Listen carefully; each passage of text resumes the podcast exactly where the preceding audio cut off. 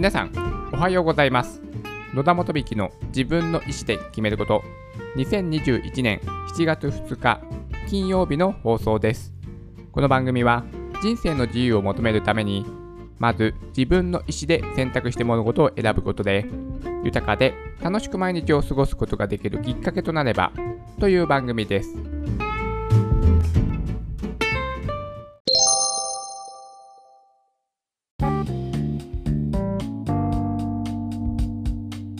今日はコロナワクチンの副反応リスクがわかるウェブアプリについてお話をしたいと思います。私は東京都練馬区というところにね、住んでいるのですが、私の手元にもワクチン接種券がね、届きました。私は発達障害児を支援している施設で働いているのですが、それがですね、児童福祉というですね、枠組みなんですけども、そこで働いている人はですね、あの優先的に接種ができるということで、私もですね、予約をしてですね、8月の上旬にですね、第1回目のワクチン接種がね、決まりました。そしてですね、これはね、個人的なね、不満なんですけども、まあ、こういった行政のサービスでね、よくあるあるのお話なんですけども、とにかくですね、その予約をするウェブサービスのページのシステムが非常にね、使いにくくて、こうね、すごくね、イライラしました。はい。これはね、ほんともうね、あるあるなんですよね。なんでね、行政が発注する会社の、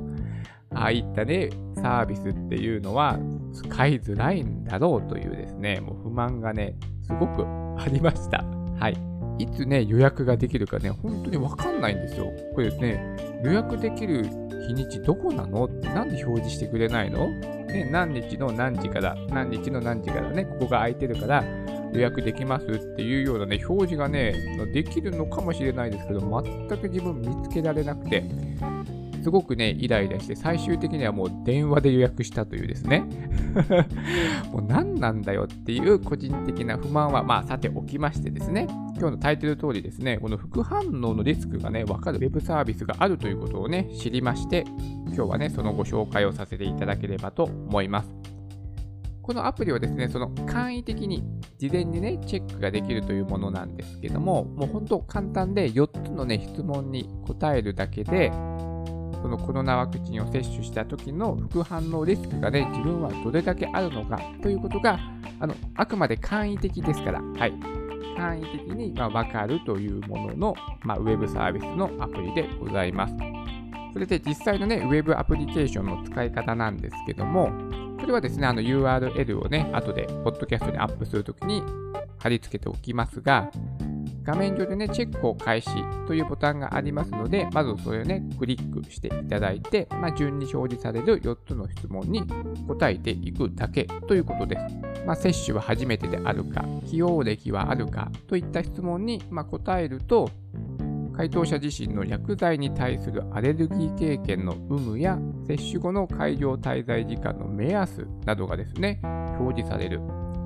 これはいいですよね。そのね、ワクチン接種した後に副反応が出るかもしれないから、会場に滞在してくださいというふうなね、アナウンスはま事前にされています。えっ、ー、と、30分ぐらいでしたっけ？なんかそんな目安もね、提示されていますが、このアプリはね、まあ、もうちょっと具体的に、あなたは、え何分滞在してくださいっていう目安がね、あくまで目安ですけども、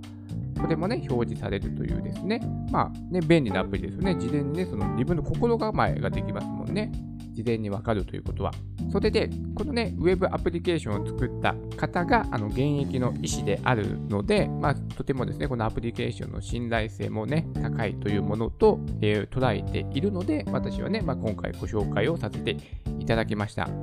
で、このね、新型コロナウイルスのワクチン接種をした方の約ですね、1%から3%の方に、30分以内にジンマシンやアナフィラキシーといった急性アレルギー反応が出ることが分かっているので、だから30分は会場にとどまって、副反応が出るかどうかを、まあ、待ってください、滞在してくださいというね、アナウンスがされているのかと思います。だからさらにね、自分がどれぐらいね、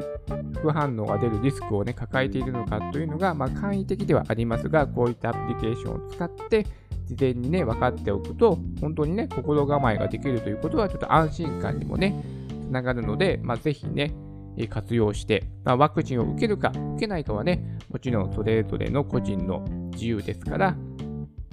もしね、受ける方がいらっしゃったら、まあ、このウェブアプリケーションをね、活用してみてもいいのかなと思いまして、今回ね、ご紹介させていただきました。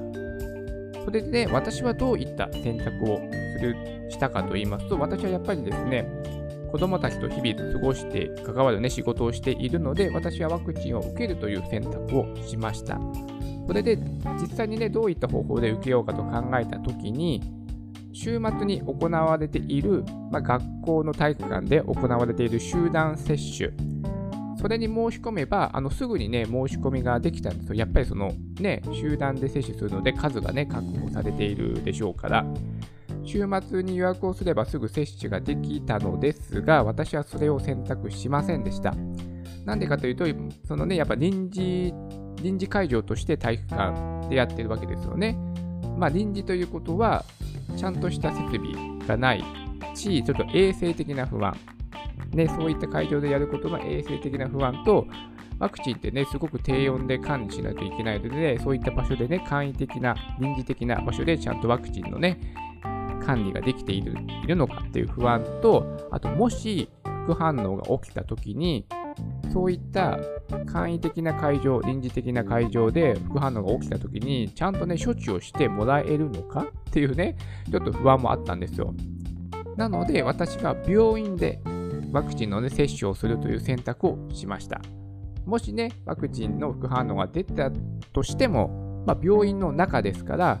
すぐね、処置をしてもらえるとか、まあ、処置をするための設備がね、まあ、病院ですから、すべて、すべてと言っていいのかな、まあ、すべてね、揃っているでしょうから、ね、その副反応に対して、ね、その、なんだろう、ちゃんとしたというかね、品質の高いというか、ね、処置をしてもらえるでしょうですから、病院ですからね。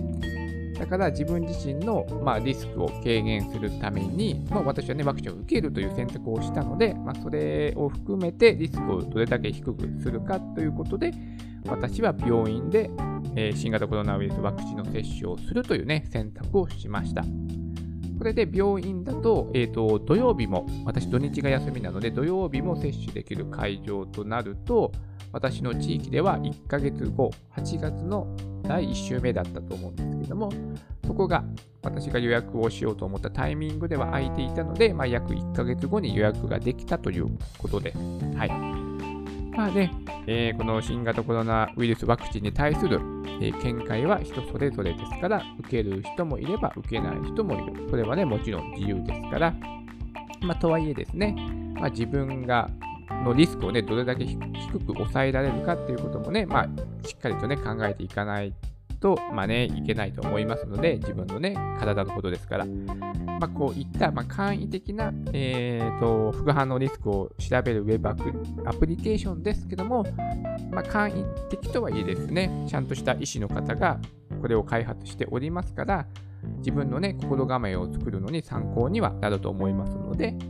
まあ、ちょっとね、なんかちょっと不安を抱えている人はですね、ちょっとこういったアプリケーションも参考にさせてみてはどうかなと思いまして、今日はね、このご紹介をさせていただきました。それでは今日も素敵な一日になりますように。